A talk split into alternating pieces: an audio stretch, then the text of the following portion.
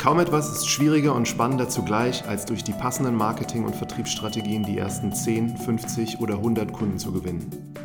Erste zahlende Kunden können eine Positivspirale auslösen und bringen ein Startup von 0 auf 1. Im Podcast Marketing from Zero to One treffe ich mich regelmäßig mit Gründern und Experten, die über ihre Startups und Erfahrungen berichten. Mein Name ist Martin Wrubbel und ich wünsche euch viel Spaß bei der heutigen Folge.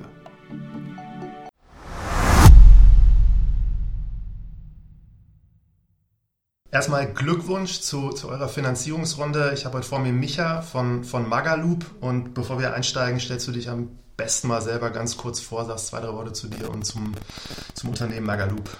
Ja, mein Name ist äh, Michael, Michael Högemann. Ich bin so Mitte, Ende 30 mittlerweile ähm, und seit meiner Schulzeit gründe ich äh, Unternehmen und die alle im Internetbereich. Und äh, ja, mein, mein neues Baby ist äh, Magaloop, was ich jetzt vor ja, knapp einem, anderthalb Jahren mit ein paar Leuten zusammen gegründet habe und wir ähm, auf Magaloop betreiben wir, oder Magaloop ist eine Plattform für den, den unabhängigen Einzelhändler. Also das übersetzt mal für die, die äh, nicht aus der Retail-Ecke kommen, heißt also für den Späti-Kiosk, Bütchenbetreiber, wo auch immer, äh, äh, ja, welches Wort man auch mal dafür benutzt, oder den, ja, den Tante-Emma-Laden äh, äh, oder auch die freien Tankstellen. Und die vernetzen wir mit sowohl den Zwischenhändlern als auch auf der anderen Seite dann mit der Industrie und äh, ermöglichen so halt, ja, äh, alle Seiten miteinander äh, digital zu interagieren.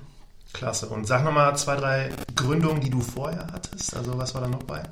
Ja, angefangen hat es eigentlich so, äh, ich meine, nach so ein paar, also das, erste, das erste äh, Ernsthafte war, war, war damals Passado, das war eine, eine, eine Seite äh, noch zu Schulzeiten, auf dem man Klassenkameraden oder alte Klassenkameraden wiederfinden und vernetzen konnte. Also heute würde man Social, Social Network nennen.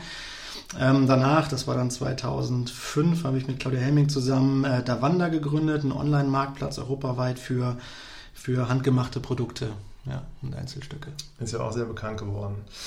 Dann gehen wir mal auf Magaloop. Sag noch mal, wie bist du auf die Idee gekommen, dass ihr euch jetzt dann quasi so als Plattform für, für Spätis, wie du es geschrieben hast, so wie kommt man darauf? Ähm, Zufälle, äh, viele Zufälle oder erzwungene Zufälle. Ich war Magaloop selber, die Idee kam aus einer Diskussion die entstanden ist mit, äh, mit jemandem, den ich auf so einem Event äh, von Roland Bergers Spielfeld hier in Berlin kennengelernt habe. Ich durfte da meine, meine äh, ein bisschen Erfahrung teilen aus meiner Startup-Welt und äh, auf der anderen Seite saßen halt äh, so Mittelständler und da ist halt Uwe Hölzer auch. Und ähm, ja, daraus entstand dann Kontakt und aus diesem Kontakt eine Diskussion. Und als wir uns dann mal in Berlin, ich glaube erst ein halbes, dreiviertel Jahr später nochmal getroffen haben, hat er mir so erzählt von dieser Retail-Welt, weil er war vorher viele Jahre äh, ja, auf CEO-Position bei der Metro unterwegs äh, und halt auch speziell auf diesen, wie es Metro ein Trader-Business ist, also unabhängigen Einzelhandel.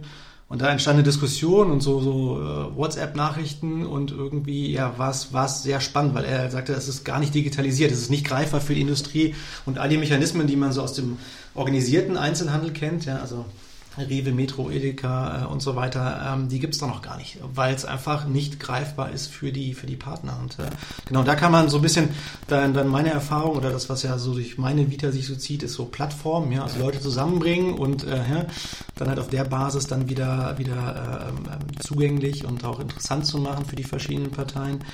Äh, und daraus entstand dann dieser Gedanke und dieser Austausch zu Magaloop, bis wir dann irgendwann sagten, wir müssen dann Business machen. Zu dem Zeitpunkt war noch nicht 100% klar, was wir denn genau anbieten müssen als, als erstes für die Kunden. Es war nur klar, es ist ein unbesetztes Feld, was man heute nicht mehr so findet, mit ja, allein in Deutschland, und in Deutschland ist eigentlich ein relativ kleiner Markt, äh, halt Milliarden Business dahinter oder Business Opportunity, ähm, aber halt, ja, keiner, keiner beackert das. Und da dachten wir, wir müssen das irgendwie machen und haben dann uns noch zwei, zwei Partner gesucht und gesagt, wir, wir starten das Ding jetzt mal und nennen das dann Magaloop. Genau. Zu viert. Genau, ja. sind vier Gründe.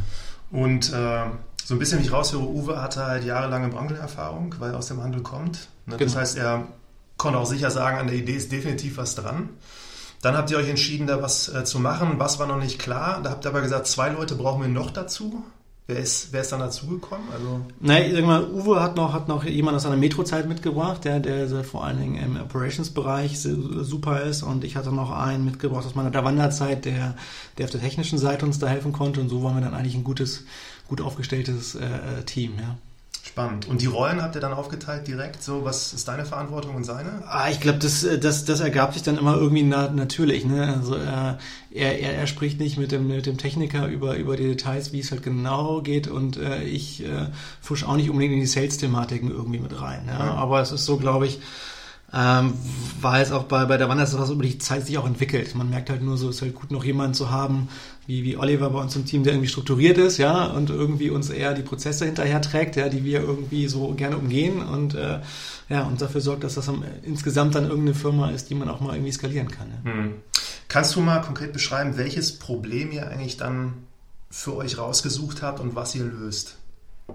Ja, wie das, das übergeordnete Problem ist, dass, äh, dass halt viel im, im organisierten Einzelhandel passiert, äh, ne, sei es halt irgendwie äh, Promotion-Aktionen laufen und so weiter, äh, äh, oder überhaupt neue Produkte auch gut eingeführt werden können in ne, in so einem Edeka auch mal gelistet werden können, aber das halt für, für alle ja, Industriepartner, also es kann Getränkehersteller sein, Zigarettenhersteller, Süßweinhersteller oder auch ein kleines Food-Startup, ja, wenn die halt diese sehr spannende Zielgruppe da in diesen Spätis erreichen will, müssen die halt von Laden zu Laden gehen. Ja? Und wir haben gesagt, okay, wir bringen die zusammen und du musst nicht mehr von Laden zu Laden gehen. Ja? Auf der anderen Seite haben halt, sag ich mal, die, die, die, die Spätis und Kioske äh, interessante Einblicke für neue Produkte, haben auch die Möglichkeit, jetzt über uns auch an Promotions teilzunehmen, wo sie vorher nicht die Möglichkeit hätten, ja, weil wir es das erste Mal abbilden können. Ja, das ist halt wahnsinnig aufwendig über diese Zwischenhändler und auch da wieder ein One-on-One äh, irgendwie äh, abzubilden. Ja, und das, das vereinfachten wir halt für alle Parteien. Ja, die Industrie äh, hat halt mit uns Möglichkeiten, Sachen zu machen, der Späti, äh, ähm, aber auch zum Beispiel ähm, eine, eine, eine, große Sache bei uns ist halt auch das, das Bestellwesen. Ja? Wir erleichtern, erleichtern ihm halt dieses tägliche, was sie halt machen, aus, aus äh, finanziellen Gründen, aber auch aus, aus, aus Platz- und, und Logistik- und Lagergründen. Irgendwie täglich setzen die mehrere Bestellungen ab. Ja? Bei äh, Tabakgroßhändlern, Getränkegroßhändlern und wir ermöglichen es über die App super einfach äh, und schnell äh, abzubilden. Ne? Und in dem äh, Rahmen dann halt auch äh, ähm, ja, Sachen anzuzeigen. Also erstmal darauf hinzuweisen, es gibt auch noch andere Produkte von Coca-Cola, neue Produkte oder sowas, ja. was sie sonst gar nicht so wüssten. Genau. Ja. Und ähm, sagst du mit eurer App, also wie seid ihr dann zu diesem Schritt gekommen, dass ihr eine App hattet? Ihr habt die einfach gebaut. Und vielleicht kannst du mal schreiben, so wie ihr die gebaut habt. Habt ihr da bestimmte so Leitlinien gehabt und diverse Gespräche vorher geführt, dass ihr wisst, in welche Richtung das gehen muss?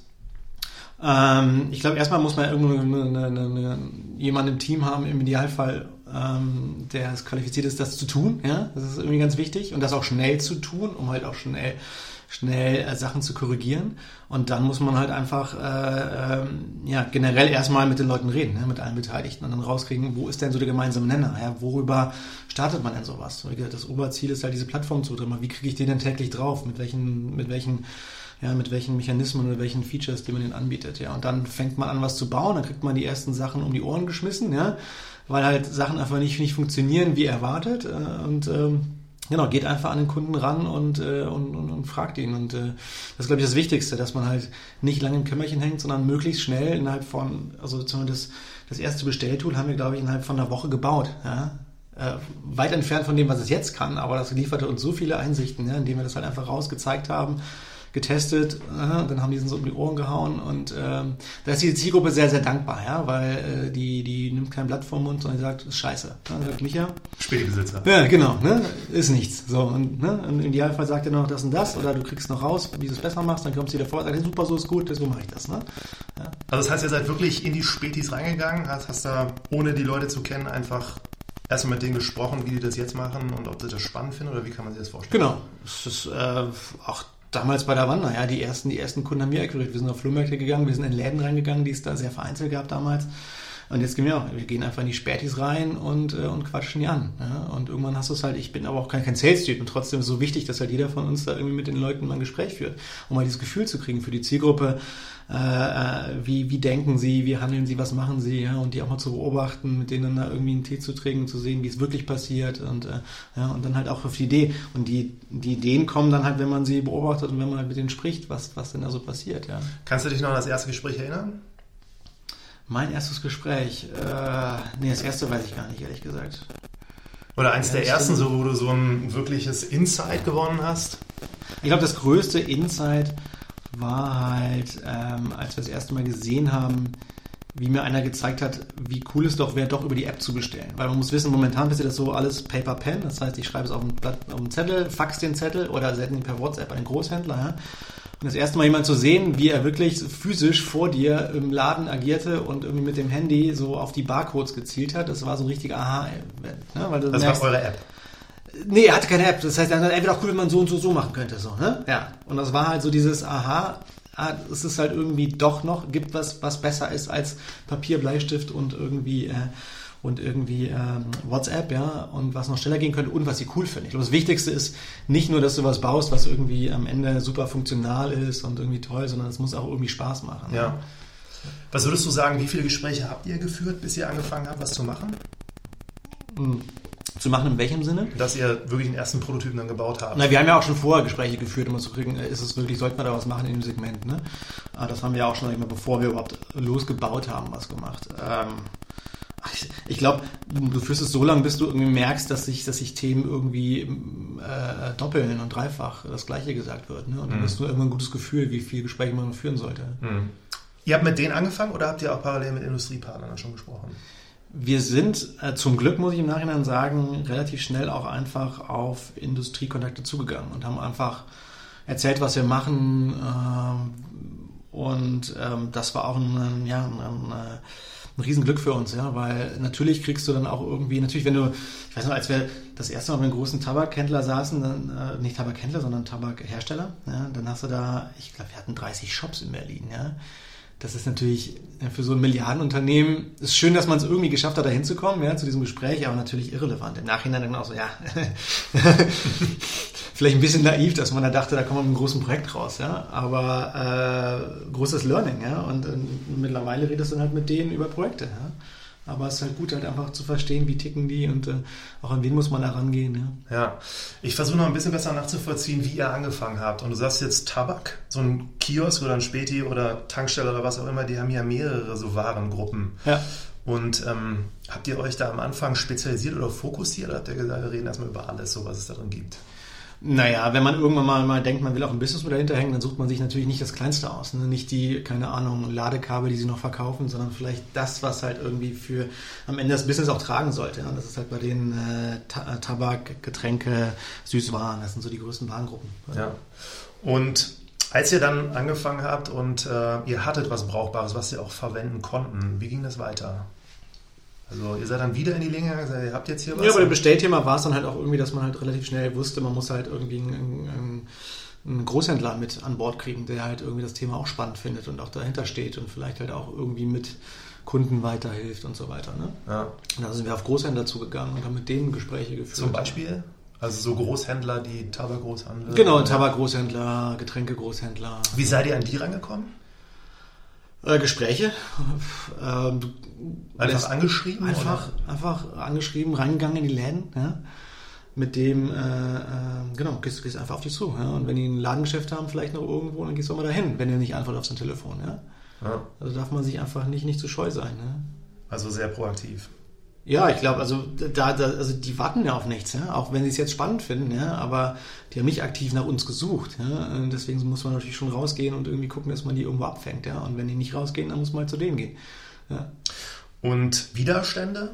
Habt ihr da auch die ganze Zeit dann mal gehört, so interessiert uns nicht, brauchen wir nicht? Oder ging das doch relativ einfach, weil die gemerkt haben, so das hilft denen? Ähm, natürlich ist das über Veränderungen mag ja keiner, ne? Und äh, deswegen ist, auch wenn die positiv ist, ja, man es nicht von vornherein vielleicht irgendwie sieht, ja, weil sich nicht ab Tag 1 irgendwie in deiner Tasche irgendwie spürbar macht, äh, ähm, ist immer schwierig, Leuten was zu verkaufen, auch wenn es nichts kostet. Ja? Ähm, und da hat man natürlich viele, nee, man weiß nicht, oder gehört, ja, von allen Seiten so. Und irgendwann aber hat man so, so, so einen Tipping Point erreicht, weiß man entweder, worüber man reden muss, oder man äh, man ist auch groß genug, dass sie es dann auch hintenrum von Freunden oder Bekannten oder anderen Partnern gehören oder dann halt, ja, wir sind halt damals in den Laden reingelaufen, dann kommt irgendwann nochmal der Getränkegroßhändler vorbei und sagt auch, guck mal, ich habe da was, ja, und dann sagt, ah, hat doch vielleicht eine Relevanz, ja. Ähm, aber da holt man sich natürlich mit seiner Idee erstmal viele, viele Ohrfeigen ab. Ja. Mhm. Ja, sehr interessant. Vielleicht kannst du noch mal was über diese für mich sehr spezielle Zielgruppe der Kioskbesitzer sagen. Hm? Das ist ja auch so, wenn man sich jetzt tatsächlich so in Kunden reinversetzt, ne, das ist eine Zielgruppe, wo ich sagen würde, die ist schon sehr besonders. Kannst du mal deine Erfahrungen da so zu denen beschreiben? Also du hast gesagt vorhin ehrlich, die sagen halt, wenn sie es nicht brauchen. Genau, die sagen, wenn wir es nicht brauchen, äh, das ist halt in der Regel, ist es halt, halt Einzelkämpfer, so, und die haben sich irgendwie, die stehen halt da auch teilweise äh, gefühlte 20 Stunden hinterm Tresen, ja?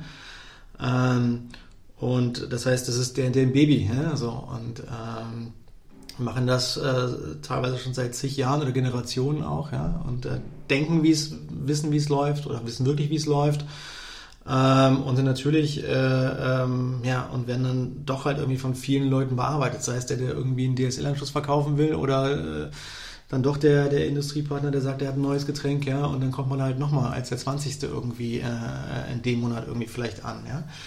Äh, und da muss man halt irgendwann so den Weg finden. Ja? Vor allen Dingen hier, hier in Berlin ist es halt, ja, es halt viele, viele türkischstämmige äh, Späti-Besitzer und äh, ja, da ist jetzt nicht irgendwie, wir haben jetzt nicht so direkt die gemeinsame Basis, wenn ich da reinlaufe. Ja? Äh.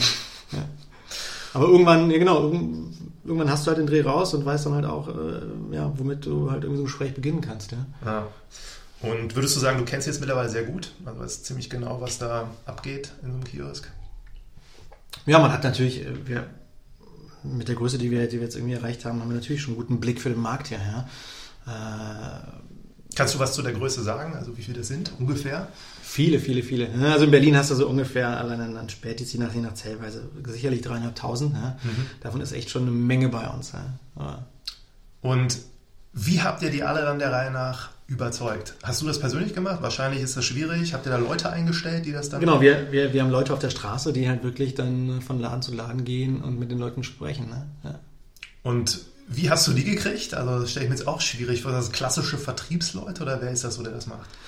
Nö, das ist halt auch. Ähm, auch über Gespräche, die wir hatten. Und dann lernst du, du fragst halt dann irgendwas, du brauchst jemanden und dann fragst du in jedem Laden nach, kennst du wen, wer könnte was sein, dann kriegst du Kontakte und dann irgendwann hast du halt die Person, wo du denkst, das, das könnte ein guter Fit sein. Ja. Aber mhm. wir halt einfach Leute fragen. Ja. Und auch, wir haben die Spätis gefragt, mhm. ja, kennt ihr wen? Und dann halt irgendwo aus dem einen ergab sich das andere und dann das nächste und ja, und irgendwann saß du dann vor allem und hast gesagt, super. Wie viel sind das so? Ähm, sagen wir nicht. Okay. Aber richtig verstanden und zusammengefasst, die Leute sind dann wirklich von Späti zu Späti gelaufen. Gibt es ja. da noch andere Kanäle, wie ihr die gewonnen habt, dann über die Zeit, auch über vielleicht Empfehlungen aus dem Community-Netzwerk der Spätis? Ja, mittlerweile kommen halt auch Leute äh, über Empfehlungen. Wenn du eine gewisse Größe erreicht hast, dann hast du eine gewisse kritische Masse auch irgendwie erreicht. Wobei es halt trotzdem sehr viele Einzelkämpfer sind. Ja? Das heißt, du hast nicht so diese Netzwerke da unbedingt.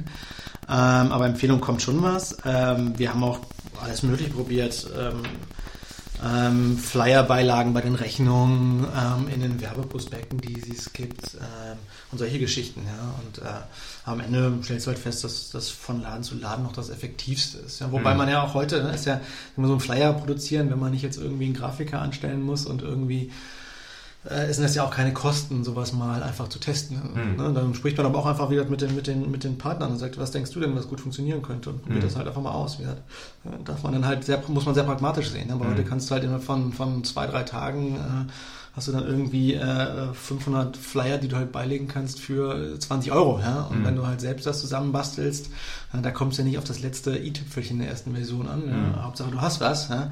Und dann kannst du mal testen, wie es funktioniert. Ja? Musst du halt messbar machen für dich, ne? dass du halt auch weißt, okay, am Ende, was kam denn darüber? Klingt sehr systematisch. Pragmatisch, systematisch. Ich glaube, pragmatisch ist wichtig, ne? dass ja. man es macht ja? und schnell macht und ausprobiert ja? und einfach vielen Sachen eine Chance gibt. Ja? Ähm, und, und dann einfach, einfach machen. Ja. Und ähm, zu den Industriepartnern, also du hast jetzt gerade auch gesagt, ihr habt jetzt eine ziemliche Größenordnung schon anspielst. Wer verdient denn da eigentlich oder wer zahlt dafür Geld oder wie verdient ihr Geld? Ja, unsere Prämisse ist, dass also wir verstehen uns immer so ein bisschen als, als Robin Hood der, der Kioskbesitzer. Ja? Das heißt, die, das die sollen nur. Ja, Uwe sagt immer, wir müssen mal ein Foto machen, wie wir in, in grünen Strumpfhosen rumlaufen. Aber glaub, er selbst äh, würde es, glaube ich, dann nicht irgendwie äh, doch nicht machen, vielleicht. Aber anyway, also wir verstehen uns halt als Robin Hood. Das heißt, diese Partei soll nur davon profitieren. Also im Endeffekt, ne, klar wollen wir Win-Win-Win erzeugen, aber aber die, die haben keine Kosten mit dem Nutzen, äh, durch die Nutzung der App, die haben immer nur Vorteile. Ja? Und der Industriepartner ähm, der ist halt der in dem Spiel, der irgendwie zahlt. Das heißt, wenn jetzt irgendwie der große Getränkehersteller seine neuen Produkte bewerben will, ja, äh, innerhalb unserer App, dann zahlt er und das ermöglicht uns halt den Betrieb. Ja. Und auch wieder so einen prozentualen Anteil von dem, was da an, an Umsatz dann drüber geht, oder? Da gibt es ja verschiedene Modi, die du halt fahren ja. kannst. Ne? Und äh, wir machen halt mit, mit, mit diversen Partnern, auch da kannst du halt experimentieren, was sind die besten Modi. Ja? Natürlich hat hat, sage ich mal, jetzt, äh, äh, wenn du jetzt an eine große Brauerei gehst, haben die andere Budgets, als wenn du jetzt äh, mit einem kleinen, neu gegründeten Startup sprichst, was irgendwie äh, eine neue Mate irgendwie unter die Leute bringen will. Ja? Da ja. hast du andere Herausforderungen, auch andere Zielgrößen, aber auch andere, andere Budgets. Ja? Und äh, du kannst halt für alle was, was irgendwie anbieten ne? und alles mal testen, was halt funktioniert. Du musst ja auch mal testen, was, was ist für die Zielgruppe spannend. Ja, ja. also habe rausgehört, drei eigentlich Parteien, einmal die einfach Kioskbetreiber, Spätis und so weiter, die Industriepartner, die Großhändler oder die Händler, hast du auch gesagt. Ja.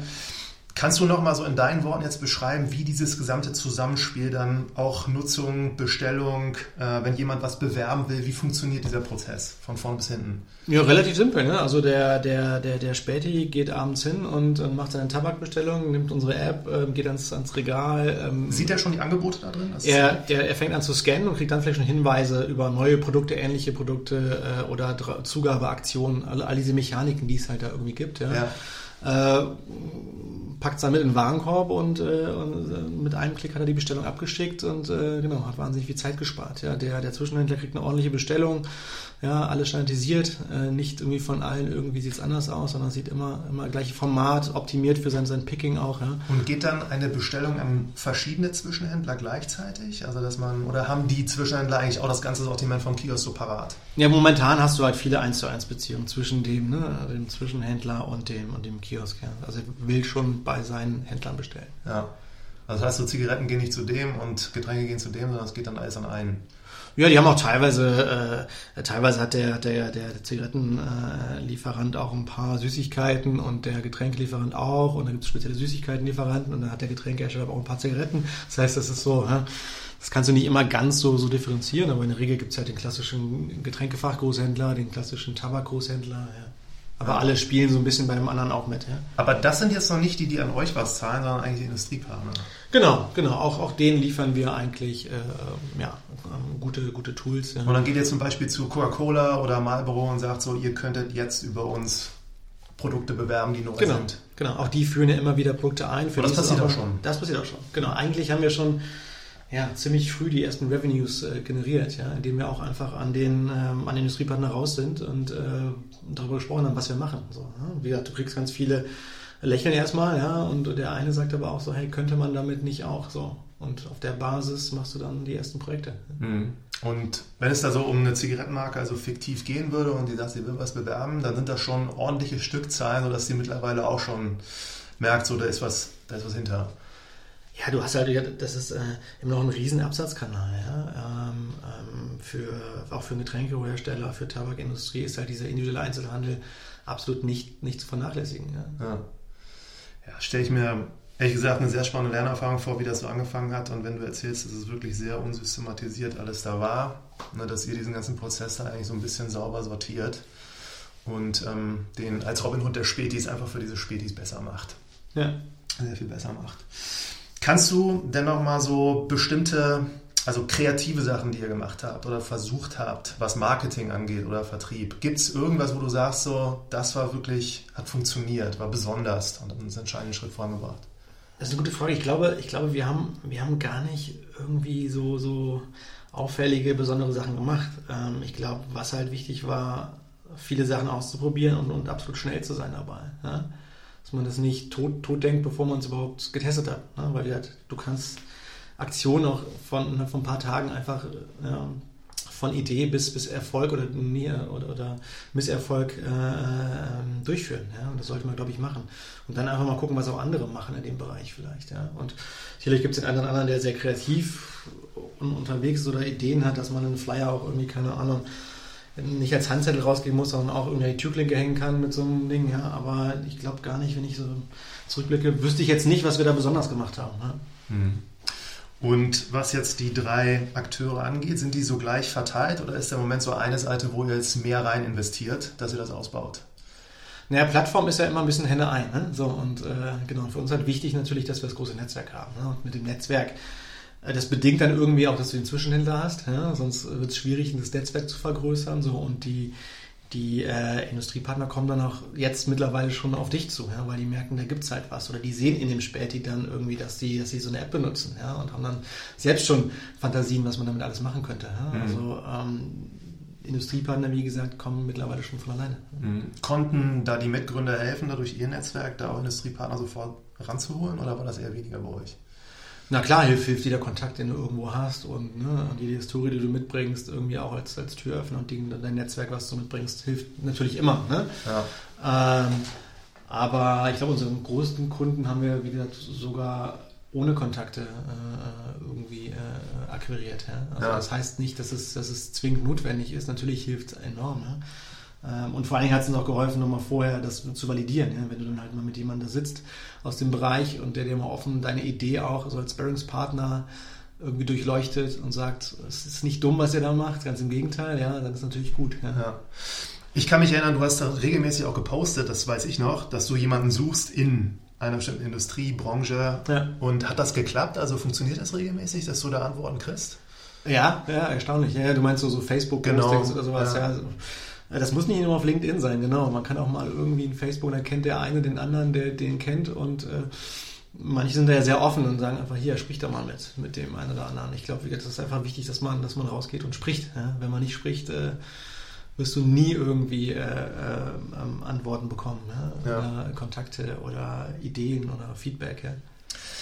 Dann sag noch mal so kurz was zu den Preisen. Also du meintest, die experimentiert da auch, welches die richtigen Modelle sind, auch der Abrechnung oder so. Aber wie habt ihr für euch so ein Modell gefunden, wo ihr sagt, so das ist jetzt eigentlich äh, für uns das Richtige? Was habt ihr euch da angeguckt für? Ähm, angeguckt, ne, du guckst dir den Markt an, dem du bist, und dann überlegst du, wie kann man da, wie kann man da so Revenue Streams überhaupt aufbauen. Ja? Und dann kann man das mal gegenrechnen, ob das überhaupt sinnvoll ist für die verschiedenen Parteien. Ja? Und so kam es dann halt zu den ursprünglichen Businessmodellen. Ja? Das ist okay, ja, der hat da einen Share, der da, der verdient da auch nichts dran, kann dir was geben, musst das von ihm nehmen. Ja? Und das sind so die Variablen, die du hast. Ja? Ich glaube, es ist schwierig so, wenn du halt, oder was, was sind sie auch gewohnt vielleicht? Ja? ja. Natürlich sind am Anfang Marketing-Töpfe einfacher als Töpfe von irgendwelchen anderen Teams zu kommen vielleicht. Ja. ja. ja da muss man überlegen, wo kommt man da ran, ne? wie, ja. Eine Frage, die mir auch vorhin eingefallen ist, nochmal, in China gibt es ja auch Alibaba und ich meine, die haben doch auch relativ viel so mit Kiosken, die das für die besser machen.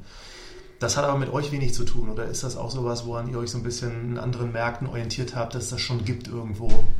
Ja, orientiert nicht. Ähm, wie gesagt, das ganze, dieser ganze unabhängige Einzelhandel, die Gemeinsamkeit ist eigentlich weltweit, dass der absolut unterentwickelt ist. Ne? Dann hast du halt, je weiter, ist auch so ein Thema, wo du nicht nach Westen guckst, ne? wie es so üblich ist eigentlich, sondern wo du halt definitiv Richtung Osten guckst, ja. Ähm, was, was, weil da, da ist das noch ein viel größerer Kanal, als, als es hier ist. Und da gibt es halt dann wieder so wie du es gerade sagst, Alibaba oder äh, auch Geschichten in, in, Indonesien, die halt genau halt auch in dieses Segment gehen und diese kleinen Läden da irgendwie digitalisieren, auf verschiedenste Weise. Mhm. Alibaba, die halt immer eher so, so, so, so ein Store-Konzept, Franchise drüber ziehen vielleicht. Ähm, andere, die dir halt äh, irgendwie nur, nur partiell äh, Themen da auch irgendwie lösen. Ja? Aber mhm. es ist halt ähm, ein Segment, was weltweit ähm, unterentwickelt und deswegen halt spannend ist. Ja? Mhm. Und ähm, dann nochmal so zusammenfassen, so deine Gedanken auch. Du hast ja einfach verschiedene Startups gegründet, viel gesehen, auch da waren da sehr weit gebracht. So, was sind deine Learnings, die du an Gründer, die einfach jetzt da auch vielleicht vor so einer Frage stehen, wie sie da, wie sie dann die ersten 10, 50, 100 Kunden kommen? Was würdest du denen an, an so zwei, drei Tipps mitgeben? Ähm, rausgehen, so früh wie möglich, früher als man denkt. Ja? Also wenn man ja immer irgendwie so so, so zögerlich das ist noch nicht fertig. Und das ist, wenn du mit Leuten redest, hörst du immer das gleiche, ja, aber es ist noch nicht, ist noch nicht fertig. Aber ja, wen juckt's denn? Ja? Du kannst ja auch, du musst ja kein fertiges Produkt sein. Du kannst ja auch Screenshots zeigen, rumfaken oder halt irgendwie, ja. Und dann halt dein Feedback einsammeln. Ich glaube, wichtig ist halt einfach, das Feedback einzusammeln, ja. Möglichst schnell, weil du wirst definitiv, definitiv äh, erstmal ein anderes Produkt bauen als das, was am Ende rauskommen müsste. Ja? Und das kriegst du nur raus, indem du mit den Parteien redest, ja. Und da halt keine Angst haben, ja. Zweiter Tipp noch? Zweiter Tipp, äh, früh rausgehen und, und selber auch, ne?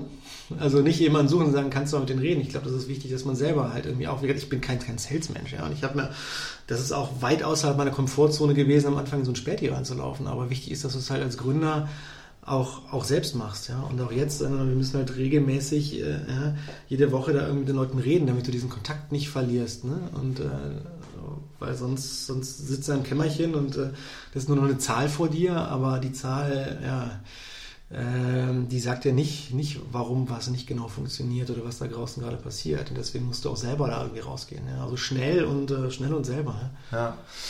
Okay, dann können wir dir nur noch gratulieren. Also er hat ja gerade eine äh, Finanzierung bekommen. Und interessanterweise wäre das nochmal für mich spannend zu erfahren, was du denkst auch, was Marketing oder das, was ihr schon erreicht hattet, bis da damit zu tun hatte, dass ihr das bekommen habt. Ähm, ja, für uns war es, also wir, wir haben die Investoren, also das eigene Netzwerk hat schon geholfen, primär im eigenen Netzwerk gesucht. Mhm. Ähm, deswegen war für uns das Thema Marketing nicht so wichtig, aber du merkst halt schon, wenn du halt nicht bekannt bist draußen und nicht kommunizierst, was du machst, wird es auch nochmal schwieriger, halt Investoren zu finden. Und andersrum, wenn du halt draußen bist und spürbar auch, die, die lesen ja die, die ganzen Medien und die, Fachmedien für die Bereiche äh, in denen sie, sie aktiv sind, ähm, da musst du halt, musst du halt rein. Ja? Sonst, äh, ja, sonst, sonst bist du halt nicht sichtbar. Ja? Deswegen wie Marketing auch in die Richtung wichtig. Ja, ja. und der äh, Investor, also haben die da mit der Kategorie was Besonderes zu tun gehabt oder ist das investieren die so in eigentlich so verschiedene Sachen, die sehr breit sind. Wir, wir haben ein Invest von, von Python Capital und die investieren primär in Sachen mit Netzwerkeffekten. Ja? So Netzwerkeffekten, Plattformen halt, das ist genau das, was wir auch machen.